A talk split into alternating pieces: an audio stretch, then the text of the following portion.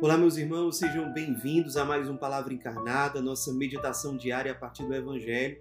E o Evangelho de hoje, dia 4 de março, quinta-feira, está em Lucas, capítulo 16, versículos de 19 a 31.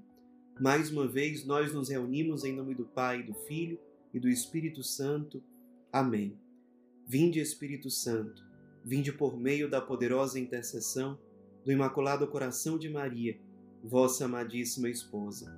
Vinde, Espírito Santo, vinde por meio da poderosa intercessão do Imaculado Coração de Maria, vossa amadíssima esposa. Vinde, Espírito Santo, vinde por meio da poderosa intercessão do Imaculado Coração de Maria, vossa amadíssima esposa. Diz o Evangelho de hoje. Naquele tempo, disse Jesus aos fariseus: Havia um homem rico que se vestia com roupas finas e elegantes e fazia festas esplêndidas todos os dias. Um pobre chamado Lázaro, cheio de feridas, estava no chão, à porta do rico. Ele queria matar a fome com as sobras que caíam da mesa do rico, e além disso, vinham os cachorros lamber suas feridas. Quando o pobre morreu, os anjos levaram-no para junto de Abraão. Morreu também o rico e foi enterrado. Na região dos mortos, no meio dos tormentos, o rico levantou os olhos e viu de longe Abraão com Lázaro ao seu lado. Então gritou: Pai Abraão, tem piedade de mim. Manda Lázaro molhar a ponta do dedo para me refrescar a língua, porque sofro muito nestas chamas. Mas Abraão respondeu: Filho, Lembra-te que tu recebeste teus bens durante a vida e Lázaro, por sua vez, os males. Agora, porém, ele encontra aqui consolo e tu és atormentado. E além disso, há um grande abismo entre nós. Por mais que alguém desejasse, não poderia passar daqui para junto de vós, e nem os daí poderiam atravessar até nós. O rico insistiu: Pai, eu te suplico, Manda Lázaro à casa do meu pai, porque eu tenho cinco irmãos. Manda preveni-los, para que não venham também eles para este lugar de tormento. Mas Abraão respondeu: Eles têm Moisés e os profetas, que os escutem. O rico insistiu: Não, pai Abraão, mas se um dos mortos for até eles, certamente vão se converter. Mas Abraão lhe disse: Se não escutam a Moisés nem aos profetas, eles não acreditarão, mesmo que alguém ressuscite dos mortos. Pessoal, nós estamos hoje diante de um trecho do Evangelho que é muito caro para nós que somos do Lumen. É um Evangelho que expressa muito daquilo que é o nosso carisma, a nossa missão, daquilo que nós somos chamados a ser e a viver. Nós estamos diante de um trecho do Evangelho que apresenta para nós uma situação muito dramática.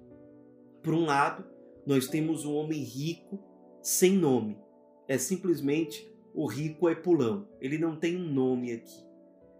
Por outro lado, nós temos um pobre. Esse sim, nós conhecemos o nome, é Lázaro. Faz referência a um outro personagem bíblico muito amigo de Jesus, também chamado Lázaro, um homem que foi ressuscitado por Jesus, esse amigo dele chamado Lázaro. É claro que a gente é, não tem como deixar de fazer uma associação entre os dois Lázaros. Esse daqui era um homem muito pobre. Diz aqui que enquanto o rico Epulão ele estava lá é, com muitas riquezas, fazendo festa todo dia, ou seja, ele tem um apego aqui ao ter, que ele tem muitas posses, e ao prazer. Todo dia ele quer prazer, festas. E enquanto ele está aí preso ao prazer, ao ter, ele esquece que pode fazer o bem a alguém. Ele tem um apego a um outro poder, que é o poder simplesmente buscar coisas passageiras, poder de se colocar acima dos outros. O rico Epulão é um símbolo de alguém apegado ao ter, ao prazer e ao poder. E quando essa pessoa é apegada a essas realidades passageiras, essa pessoa deixa de olhar as coisas mais importantes. E o rico Epulão deixou de olhar com atenção para Lázaro, que estava sempre ali à porta da casa dele, cheio de feridas, no chão, rodeado de cachorros que vinham lamber as feridas desse pobre chamado Lázaro. O rico, apegado ao prazer, ao ter e ao poder, é indiferente à dor do pobre Lázaro. E a situação se torna muito dramática quando nós percebemos que os dois morrem e o pobre Lázaro ele acaba ressuscitando, acaba tendo um, um, um destino feliz na vida eterna. Enquanto que o rico Epulão, que escolheu sempre as coisas passageiras, acaba passando o resto da vida eterna na tormenta, na dor, na frustração. Do que adiantou anos de uma vida que tem sucesso aos olhos do mundo, mas que depois vê tudo isso acabar e a eternidade inteira de perdição. E o que é, dramático é que o rico Epulão, já morto, ele quer voltar e ele não pode, porque ele já optou, já tomou uma decisão que tem um caráter definitivo. Ele se perdeu. Ele ainda tenta alguma coisa para resgatar aqueles que são próximos a ele, que ficaram. Ou seja, ele se toca que ele, ele poderia ser resposta, mas agora não dá mais tempo. E, e, e há uma chance grande daqueles que são queridos para o rico Epulão se perderem também. Ele perdeu tempo durante a vida. Sim, aquele homem que se vestia com roupas finas, aquele homem que tinha muito dinheiro, aquele homem que tinha prazer de festas badaladas todos os dias, esse homem que tinha muito poder, sim, ele poderia ter sido resposta. Poderia ter sido resposta para as pessoas da família dele, poderia ter sido resposta para o pobre Lázaro, para tantas outras pessoas, mas não foi. E chega no momento em que não dá mais tempo. Ele morreu e colheu os frutos de uma vida que só buscou as coisas que passam uma vida sem substância, uma vida sem sabor, uma vida sem consistência. Pessoal, o Evangelho de hoje nos convida a perceber que as nossas decisões elas podem chegar num ponto em que elas são definitivas. E podem ser definitivas para o bem ou para o mal. Nós que somos do Lumen temos um chamado muito claro de sermos ponte entre o rico Epulão e o pobre Lázaro. Esse encontro precisa acontecer para gerar salvação. Lázaro hum, lembra a ressurreição, porque o outro Lázaro da Bíblia ressuscitou. Esse Lázaro do evangelho de hoje, ele ressuscita no fim das contas para a vida eterna, para a vida, vida junto de Deus. Mas o rico Epulão se perdeu e não tem mais como voltar atrás.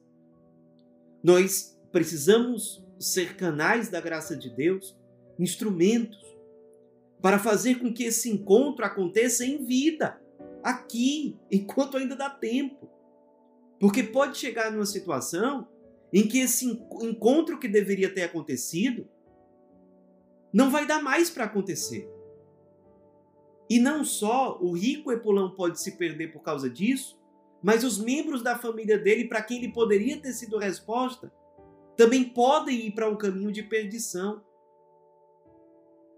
O tempo da quaresma nos convida a três vivências básicas: o jejum, a oração e a esmola. Por isso que esse evangelho está nesse tempo da quaresma, que é um tempo de intensificar a esmola a caridade para com aqueles nossos irmãos mais sofridos, mais necessitados. Impulsionados, inspirados pelo Evangelho de hoje, vamos meditar. Será que nós estamos indo ao encontro do pobre Lázaro? Será que nós, talvez de uma forma mais discreta que a do rico Epulão, mas será que nós também estamos sendo indiferentes às dores deles? Esse homem no chão, cheio de feridas, desprezado. É um prenúncio daquilo que vai acontecer com o próprio, com o próprio Cristo. Ele que se identifica com os pobres, com os sofredores, com os esquecidos, com os desprezados. Nós sabemos que o rico Epulão não foi salvo no fim das contas, porque ao desprezar o pobre Lázaro, ele desprezava o próprio Cristo. Não sejamos nós que, pela falta de caridade para com os pobres, sejamos aqueles que vão deixar Cristo de lado, que vão desprezar o Cristo crucificado que se identifica com os pobres, que se identifica com os Lázaros do nosso tempo. Vamos, em primeiro lugar, ser aqueles que atualizam essa experiência de não sermos indiferentes aos pobres e, por isso, não sermos indiferentes a Cristo. Em segundo lugar, vamos ser aqueles que fazem a ponte. A ponte entre o rico e pulão, entre aqueles que só estão procurando ter prazer e poder, só estão buscando coisas passageiras, que estão indiferentes à dor do outro, que estão presos ao próprio egoísmo. Vamos anunciar uma verdade salvífica para eles, que existe salvação em sair de si, em vencer pela graça de Deus o próprio egoísmo e ir ao encontro dos pobres. Como diz o Papa Francisco, ignorar o pobre é desprezar a Deus.